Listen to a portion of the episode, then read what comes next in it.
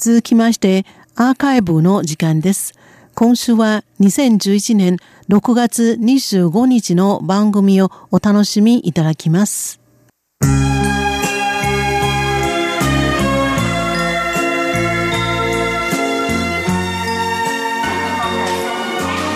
リスナーの皆様宝島再発見の時間です。この時間では台湾の観光情報そして B 級グルメに関する情報をお届けしてまいります。えー、今週はですね30分間、えー、私上野がご案内させていただきます。よろしくお願いします、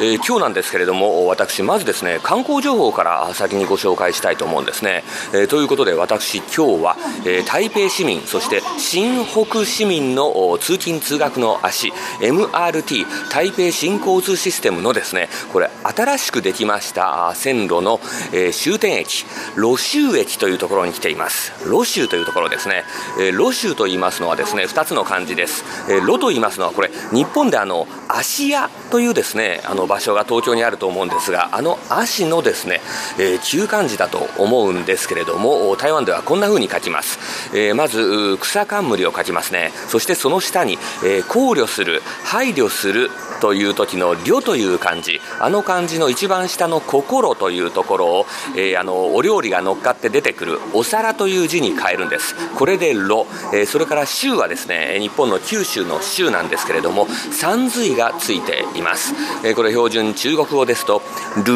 ージョルージョと読むんですね。ルージョロ州と言います、えー、ここはですね、えー、台北市ではありません、えー、新北市になります、えー、新北市と言いますのはこれはもともとは台北県と言いましたけれども、えー、今年になりましてですね行政制度が変わりまして、えー、新しい東西南北の北そして市と書きまして新北市というところに変わりました、えー、地理的にはどうなっているかと言いますとこれは台北市をですねドーナツのように取り囲んでいる感じなんですね。これが新北市です、えー、でもですねこのロ州というのはこの台北市の西の方にあるんですけれどもこの境目が非常にはっきりしています、えー、と言いますのはこれ台北市とですね、えー、この西側のですね、え台北県、え旧台北県ですね。今の新北市との間にはこれ南北に、え淡水河ですね。淡水川、えー、これは、えー、淡い水と書きます。あの錦鯉なんかが泳いでいる淡水ですね、えー、これにですね、えー、山水の川と書きまして淡水川淡水川という川が南から北に向かって、え、流れていましてこれがちょうどですね、え、台北市とそのそれをドーナツのように取り囲む新北市の、えー、このちょうど西のところですね。台北市の西そして、えー、この新北市になっていく境目に通っているわけなんです、えー、ですからこのルージョロ州に来るためにはですね台北市からですね MRT 新交通システムのルージョー支援。えー、ロシュー線という新しくできましたあこの線に乗ってですね、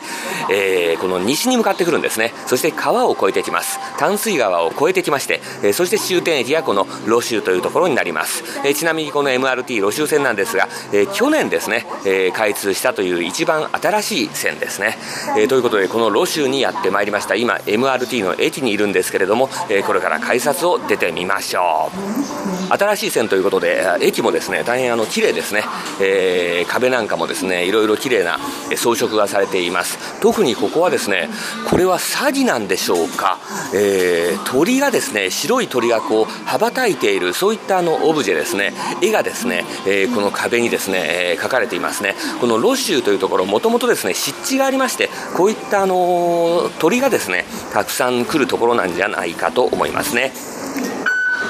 はい、えー、これがですね、えー台湾のこの MRT のですね非接触型の改札ということになります。でですね今日私がここに来てみたいのはですね、えー、公園があるんですよ、えー、MRT 広場あメトロプラザというふうに書いてありますね。自衛運廣場と書いてあります、えー、自衛運と言いますのはこれ臨床なという時の臨床の章それからあ運転するの運運動するの運ですね、えー、自衛運と言いますとこれ MRT 台北新交通システムのことなんですね。その後ろに広場と書きましてジェイウィン・ゴアンツァンです、えー、英語ではメトロプラザと書いてありますね、えー、それではこの2番出口がそこだということでそこ行ってみましょうね。歩いていきましょう。台湾はですねあのー台風5号はですねちょうど昨日の夜からですね、今日にかけて、台湾本島の東側の海上を北上して抜けていきました。夕べはかなり風も強くて、雨も降ったんですけれども、今はもうですねそんなことはありません。ただですねここ数年この台湾の近くを通る台風、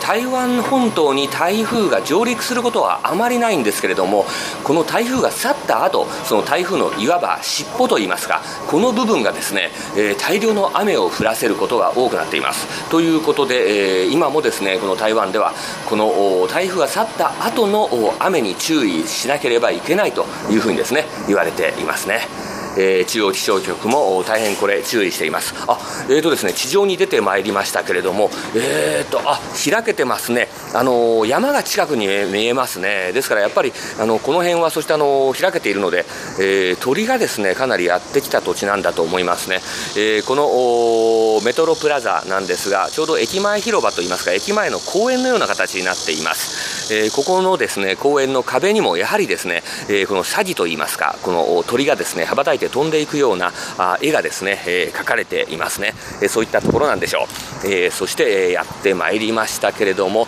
ちょうど目の前にありますね。今日ですね何をご紹介しようかと思いましたらこれなんです。今日の朝ですね25日の朝ですけれども、えー、開幕しました。テレサ・テンさんの銅像がここにあるんですね、今もですね見ている人がいますね、聞いてみましょうかねちょっとね今天開幕是不是啊新的嘛今天啊，这我因为我我今天今天有看新闻报道，今天才看新闻报道。对对，应该是今天嘛哈。え今日ですねこの方はですねちょうどテレビのニュースを見てそれでちょっと見に来たと言っていますね。你觉得怎么样？我觉得不错啦，可以带动观光景点还可以。えーえー、どうですかと言いましたらですねこれあのやっぱり観光客をですね引きつけてくれるだろうからこれはいいんじゃないかなというふうに話してくれました。妹妹你们觉得怎么样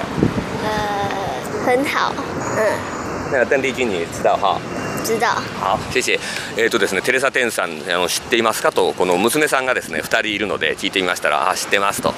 でこの銅像を見たらですね結構いいですねというふうに話していました、えー、この銅像なんですけれどもえー、2011年の5月8日、これ5月8日と言いますと、えー、テレサ・テンさんの命日ですよね。えー、ということで、えー、テレサ・テンさんですねのこの銅像がですねこのルーゾ、えー、ロ州の駅前のですね広場に作られたんです。でですね開幕したのは今日朝、えー、25日の朝ということになりますね、えー、ここにはですねちゃんとあの真ん中には、えー、中国語そして左側には日本語そして右側には英語でこのテレサ・テンさんについて、えー、紹介された、えー、碑文というんでしょうかね。この文章もですねここについています、えー、でこの銅像なんですけれども、えー、テレサ・テンさんとほぼですね等身大のものなんですね、えー、で、えー、これは綺麗なドレスそして右手にはマイクを持ってですねちょうど歌っているというそういったですね、え、形になっていますね。像吗有有一点像啦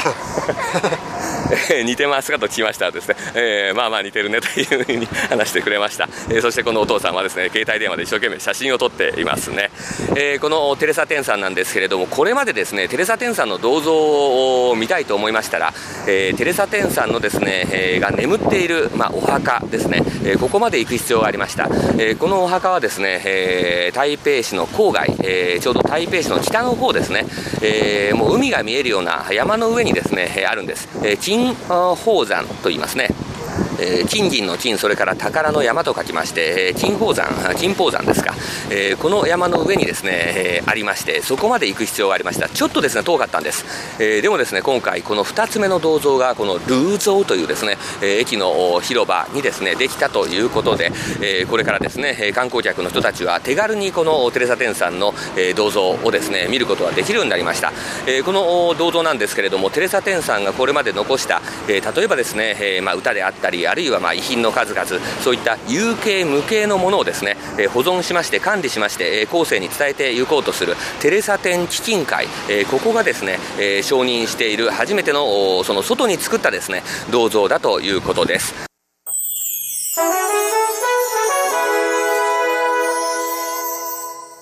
2011年6月25日に放送されました宝島再発見の一部をお楽しみいただきました。明日も続けて放送いたします。どうぞお楽しみに。